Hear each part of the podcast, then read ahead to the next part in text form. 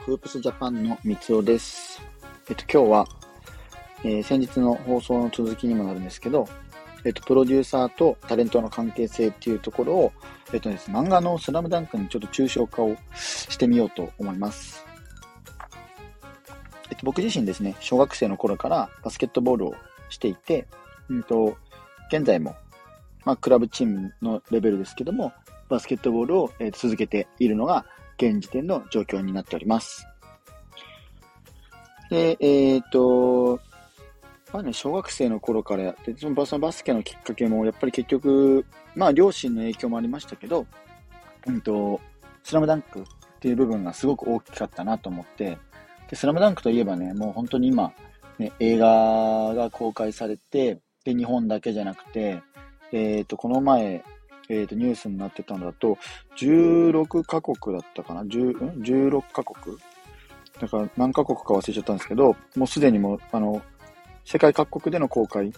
がこれからもう決まっているという状況ですね。5、6、7、8、9、10、11、12、13、13カ国か。13カ国で放送がさらに、えっと、予定されている、もう大ヒットの日本の IP というか、バスケットボール漫画になってます。で、なので今日はこのスラムダンクっていうのを、えっ、ー、と、具体例に挙げて、えっ、ー、と、先日のプロデューサーとタレントの関係性っていう部分を、ちょっと自分なりの抽象化に落とし込んで配信をしていければなと思っております。えっ、ー、と、まずは、うんまあ、プロデューサーとタレントっていうところを分けるとしたら、やっぱプロデューサーは、えっ、と、安西先生の部分に当たるかなと。まあ、ね、なんですか、部活動とかでいう監督とかも当たるのかなと思うんですけど、安西先生。で、タレントの部分を、えっ、ー、と、桜木花道とか主人公の含む選手たちを、うんと、タレントっていうところで見ていきたいと思います。で、スラムダンクっていうのはもうね、あの、知ってる方も多いと思うんですけど、主人公の桜木花道が、バスケットボールに関しては、すごく、まあ、無関心、まあ、もともと不良の設定ですからね。なんですけども、周囲のこの仲間たち、それこそね、あの、ヒロインというか、あの、赤木春子との出会い、ですとか、あとは、まあ、あの、そのお兄ちゃんである、えっ、ー、と、キャプテンの赤木の、赤木武則とかの、えっ、ー、と、経験、あ、出会いか。出会いを、プラスで、あと経験を通じて、バスケットボールの楽しさですとか、奥深さを理解して、で、徐々に自分の才能をこう開花させていくっていうのが、えっ、ー、と、物語の、えっ、と、核というか、部分になっているかなと思います。で、ここは、うんと、プロデューサーとそのタレントっていうのが、いかにこうマッチングして可能性をこうどんどん引き出していくかっていう様子を表しているのではないかなと思ったので、今回、スラムダンクを抽象化の題材として挙げてみました。で、安西先生は、その湘北高校の、えっ、ー、と、ヘッドコーチじゃねえや、監督を務めている、元日本代表のバスケットボール選手で、まあ、えっと、安西先生がプロデューサーとしての役割の部分を果たして、で、この桜木花道、主人公の桜木花道の身体能力とか、そ の長身っていう、まあなんか、なんていうんですか、添付の才能というか、のそこを、まああの、見抜いて、えー、どんどんどんどんこうバスケットボールの、えっ、ー、と、まあ、良さとか、桜木の良さをもう最大限に引き出して、えっ、ー、と、成長させていったっていうのが、まあ、物語の部分でもありますね。で、まあ本当にね、安西先生は、まあ、プロデューサーとして、その桜木花道っていう主人公の個性を最大限に活かして、理解、まあ、個性を理解か、理解して、で、その才能を最大限に活用するために、えっ、ー、と、戦略を立てて、で、えっ、ー、と、本人も分かりやすい、あの、本人というのは桜木花道も分かるような内容にしていったっていうのも、えっ、ー、と、重要な部分かなと思っております。で、プロデューサーとしてのこの安西先生は仕組み作りっていう部分も行うことで、えっ、ー、と、個人個人のこの一人一人の選手だけではなくて、全体としての、えっ、ー、と、チームの力を最大限に引き出していっています。例えば、湘北高校に所属している、本当にあの、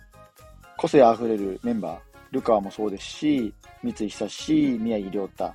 なんかも、この個性あふれる選手たちの特性ですとか能力を、えっと、理解して、それぞれの位置や役割を、まあ、最適に配置して、全体的なこうパフォーマンスを高めるっていう仕組み作りをしていきました。まあ、ね、例えばエースのルカワには、まあ、日本一の高校生になりなさいとか、で、キャプテンはもちろんね、赤木はずっと3年間一緒にやってきていて、で、まあ、三井久志といえば、まあ一回ね、中学の LP で安西先生に出会って、湘北高校行ったんですけど、怪我の影響で、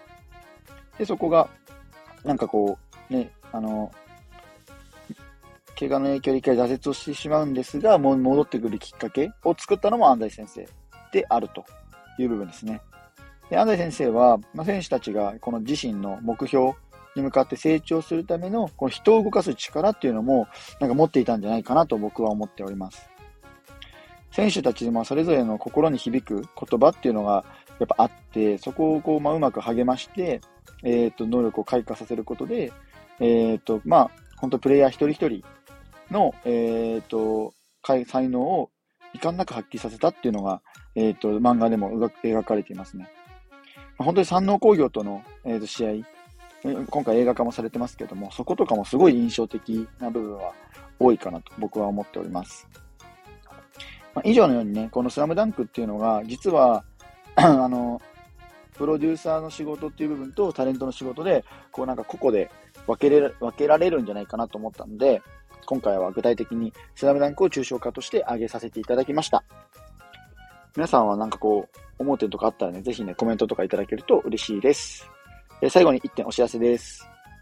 えっと、現在ですね、えっ、と、僕の知り合いがクラウドファンディングに挑戦中です。東日本大震災で被災した当時の高校生が12年の時を経てバスケットボールコートを作りますというクラウドファンディングです。まあ、宮城県の震災の跡地に、えっ、と、バスケットコート2面分を設立して、うん、本当にもう、なんだろう、いろんな選手がここで育っていくような仕組み作りを挑戦していますので、ぜひね、チェックしてもらえると嬉しいです。えっ、ー、と、個人的には、あの、タッチカラっていうストリートボールの、バスケットボールのブランドがあって、そこのブランドとコラボしてるボールっていうのは、バスケットボールやってる人にはすごいおすすめかなと思います。フープスジャパンでは、え NBA や B リーグ、大学バスケなどバスケットボールに関する情報を日々配信しております。概要欄にリンク貼っておきますので、ぜひチェックしてみてください。以上、フープスジャパンの三つでした。それではまた。